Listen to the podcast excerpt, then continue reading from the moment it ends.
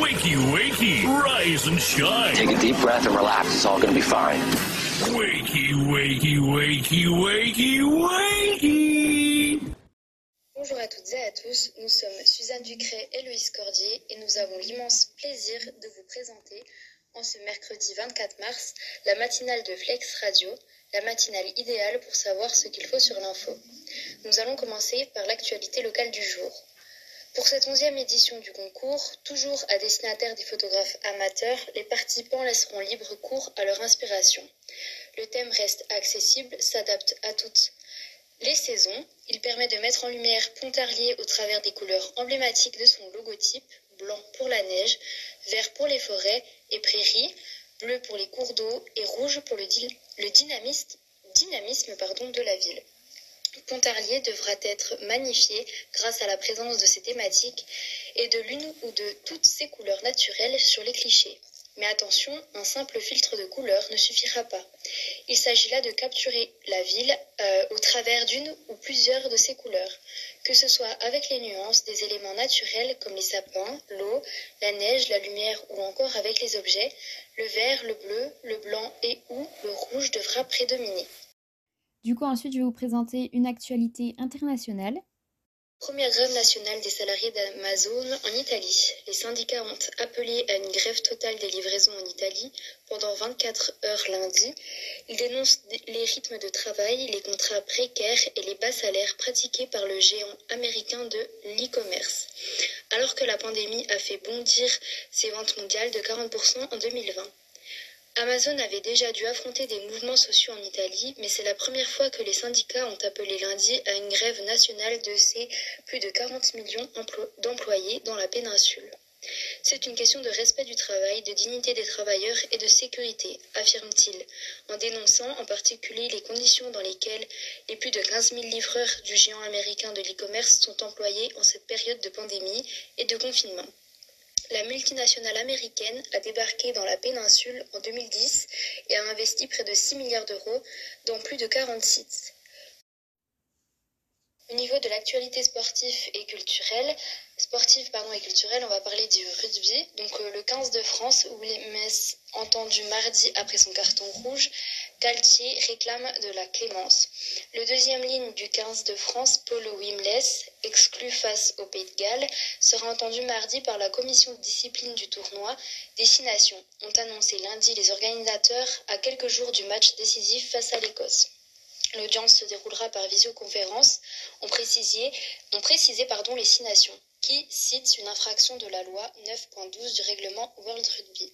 Un joueur ne doit pas agresser euh, ne doit agresser personne physiquement ou verbalement. Une agression physique comprend les yeux ou la zone oculaire, frapper à l'aide de, de, quelques parties, que ce soit du bras, de l'épaule, de la tête ou du genou, piétiner, faire un croche-pied ou donner un coup de pied. À la 60e minute du match entre les Bleus et les Gaulois, 32-30, le deuxième ligne du 15 de France a écopé d'un carton rouge pour un déblayage au niveau de la nuque, mais surtout d'une main dans le visage d'Aluminium Jones, au niveau des yeux. Je pense qu'il ne mérite pas une lourde sanction, je pense qu'il mérite la clémence. Quand on regarde les images, pour moi, il n'y a pas de contact, ou alors il est minime et surtout pas volontaire, a plaidé le sélectionneur, le sélectionneur Fabien Galtier après la rencontre. Vous voyez bien la manière dont le Gaulois joue la scène, son body langage. J'espère que le corps arbitral va juger que cette sanction n'est pas nécessaire pour Paul Wilmès, a ajouté le patron des Bleus. Alors du coup, la France a affronté le pays de Galles ce vendredi et du coup, ils ont gagné 32 à 30 et ils peuvent donc toujours euh, penser et vouloir remporter euh, le tournoi Destination. Et donc maintenant j'en ai fini avec euh, l'actualité sportive et culturelle. Je vais laisser la parole à Suzanne pour vous présenter l'actualité fin fake news du jour. Je vous retrouve donc pour la fake news du jour. Saviez-vous qu'un camion siglé Pfizer se retrouve dans le décor? Gare à cette photo manipulée. Des internautes ont relayé en masse la photo d'un poids lourd accidenté aux couleurs du laboratoire Pfizer. Une image censée symboliser le fiasco de la vaccination, mais qui s'avère en réalité trafiquée par ordinateur. Suite à la publication de cet article, l'auteur du, du, détournement initial de l'image a contacté LCI. Il explique que le logo de sa page humoristique a été retiré et regrette que ce montage fasse l'objet d'une utilisation trompeuse. Un camion accidenté dans le bas-côté, sur les flancs le logo du laboratoire Pfizer, celui-là même qui a mis en premier sur le marché un vaccin contre le Covid-19. Cette image, largement relayée sur les réseaux sociaux, a été partagée environ 10 000 fois, suscitant au passage une multitude de réactions de la part des internautes. Nombreux sont ceux qui y voient une allégorie de la campagne de vaccination, le symbole des quelques ratés observés en France depuis quelques semaines. Si les railleries se multiplient, il faut néanmoins souligner que ce cliché a fait l'objet de retouches par ordinateur et qu'il ne s'agit à l'origine pas du tout d'un camion sur lequel figure le logo Pfizer. LCI, en effet, a retrouvé une version originale, antérieure même à l'épidémie du Covid-19. Une photo publiée en mars 2019. Tant de signes, ça peut être bon ce truc, a réagi un internaute en découvrant l'image. Si l'alignement du logo ou la cohérence des couleurs ne permet pas de déceler au premier coup d'œil une quelconque retouche, un examen plus approfondi permet d'observer qu'il ne s'agit pas du cliché original. Des recherches en ligne conduisent à un article paru le 4 mars 2019 dans Le Républicain Lorrain. Et maintenant, nous vous retrouvons après une petite pause musicale. Nous voici de retour dans la matinale de Flex Radio. Vous êtes toujours en compagnie de Louise Cordier et Suzanne Ducret. La musique que vous venez d'entendre, c'est In Your Eyes de Robin Schultz. Aujourd'hui, nous sommes le 24 mars et c'est la Saint Aldemar ainsi que la Sainte Catherine. Nous souhaitons donc une bonne fête à tous les Aldemar et à toutes les Catherines. Mais c'est aussi la journée du droit à la vérité. Elle est proclamée par l'Assemblée euh, générale de l'ONU.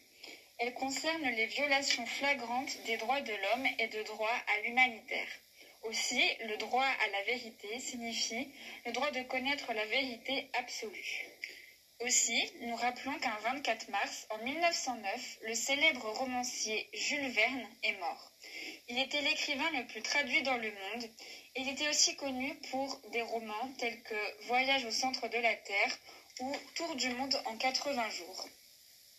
Que regarder à la télé ce soir? Ce soir, nous vous conseillons de regarder, pour les fans de football en tout cas, les, éliminatoires de la Coupe du Monde.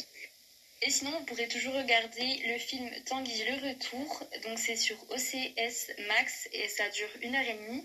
Et je vais du coup vous dire de quoi ça parle. Donc 16 ans plus tard, Edith et Paul coulent des jours heureux jusqu'au jour où Tanguy débarque de Chine avec sa fille. À 45 ans, le fils unique de Gates est anéanti par sa rupture amoureuse et donc ce sera ce mercredi à 20h40, n'hésitez pas à regarder. Nous terminons notre matinale par le dicton du jour. À la Sainte Catherine de Suède, je révise tout Archimède. Voilà, notre matinale est terminée. Nous vous remercions de nous avoir écoutés et nous vous souhaitons une agréable journée. Au revoir. Flex Radio. Vous écoutez Flex Radio 107.1.